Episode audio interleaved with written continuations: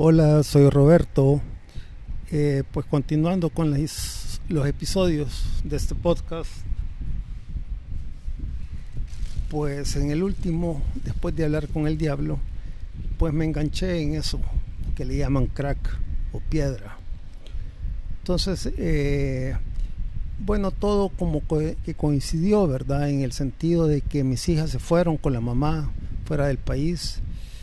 Eh, me sentí solo en ese momento y, creo que el consumo eh, se disparó totalmente.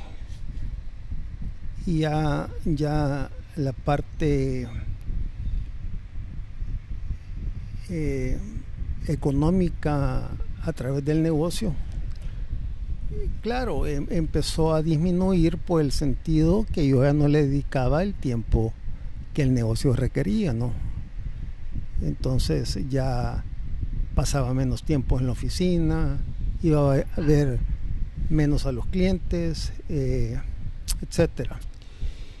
Entonces eh, eh, fue un, el último día del año, de un año, con este amigo que me introdujo al mundo este. Lo matan lo matan en un trance comprando droga. Entonces, eh, yo para esa fecha, pues realmente ya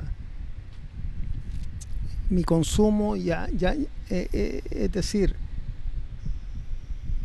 había bajado en el sentido que hacía parones forzosos, no en la cantidad, porque quizás acortaba los tiempos, pero las cantidades eran iguales y habían tiempos en que yo estaba limpio, digámoslo así. Entonces la muerte de este amigo pues vino como a, hacerme reflexionar por, por, un, por unos días nada más, ¿verdad? Porque eh, pues ya le, eh, por eso es, el episodio de hoy se llama como se llama, ¿no? Entonces yo todavía tenía unas, unas cuentas por cobrar allá por San Miguel.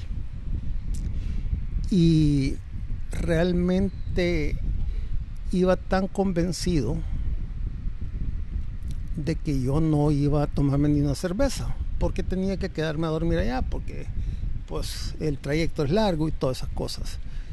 Entonces eh, bueno me voy toda la cosa hago los contactos con las personas que me debían y entonces uno de ellos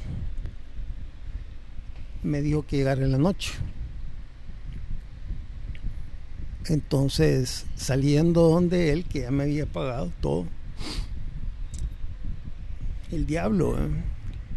siempre aparece.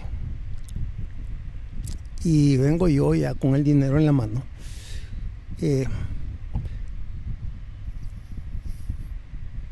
para los que no saben que, en adicción, ¿qué significa? El término insidia es cuando uno se le, se le despiertan esas ganas por consumir. Y pase cualquier cosa, el adicto tiene que hacerlo.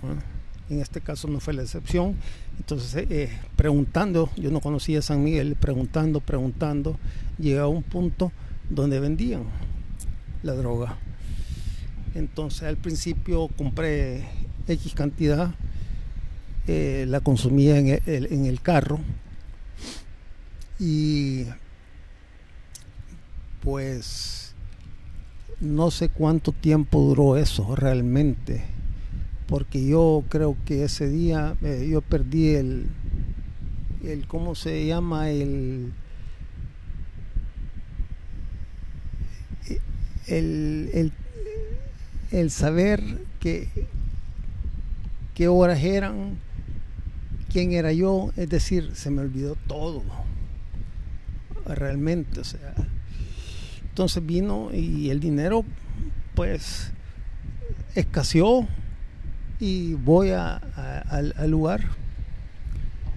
Y en una de esas me dice un tipo, mira, si querés, te, yo te consigo unas cuantas ahí, por, esto que andas de dinero y si querés te acompaño y te manejo tu carro.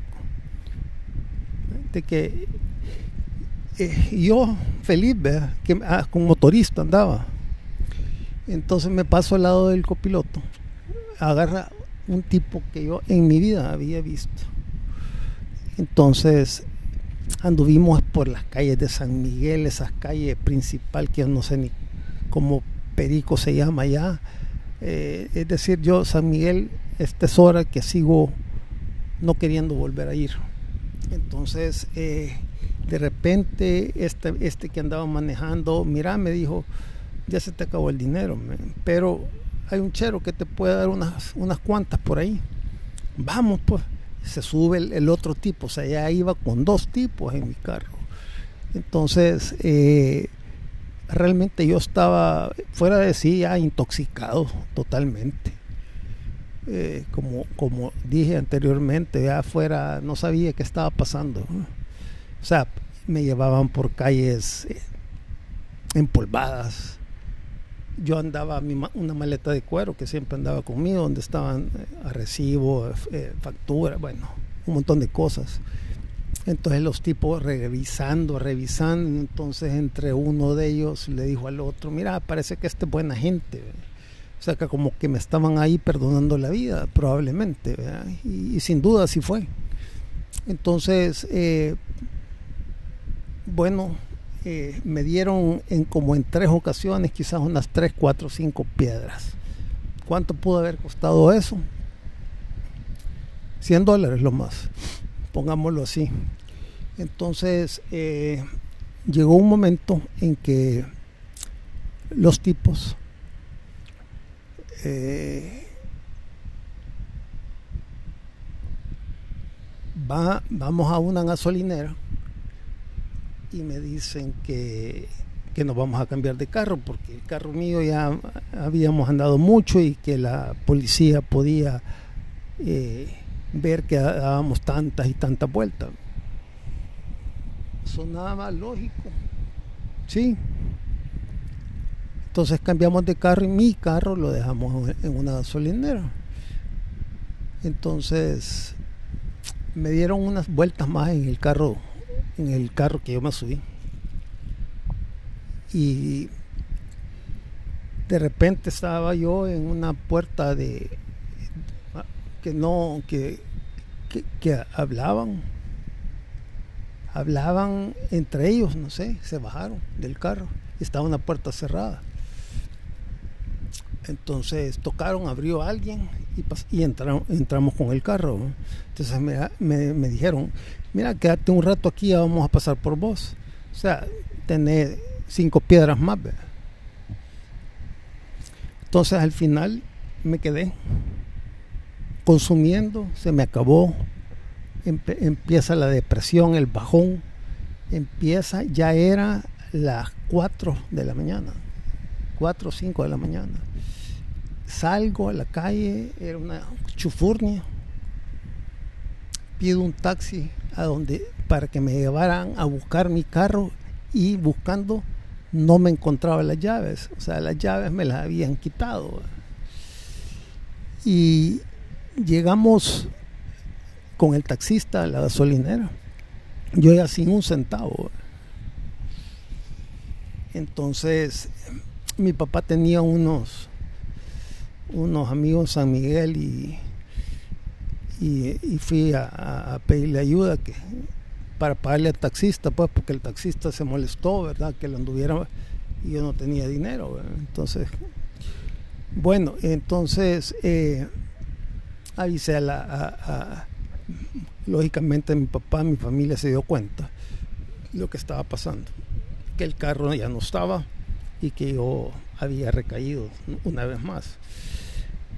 Entonces eh, viene eh, y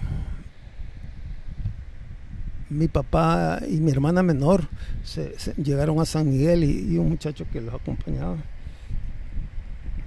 Y bueno, en el transcurso que yo fui a poner la demanda y todo eso, en la tarde nos dijeron de una noticia que habían encontrado un carro en una casa que había habido un incendio. Entonces nos quedamos a dormir, o sea, yo ya llevaba dos días en San Miguel. Eh, eh, el día que llegó mi papá, nos quedamos con él ahí, mi hermana, ¿verdad? Y al día siguiente fuimos a ver la casa. Entonces era el carro, mi carro, que ya estaba partido en pedazos. Las puertas por aquí, las llantas por allá. Es decir, eh, había sido una banda que les pagaban X cantidad de, dinero para robar vehículos. Entonces en mí habían invertido parte con dándome piedras para que yo me, embruteciera más y, y quedarse con mi carro y después venderlo por piezas. Bueno, eh, voy a hacer un paréntesis acá. Yo he querido venir explicándoles cómo inicié y cómo esto de la adicción va progresando y hasta dónde podemos llegar si no paramos a tiempo. Entonces, eh, me pueden seguir en mis redes sociales, que es Twitter con arroba ayudémonos 10 mi Instagram Roberto López Bertrán B con frases motivacionales, eh, cosas a veces fuertes, pero me pueden seguir ahí también.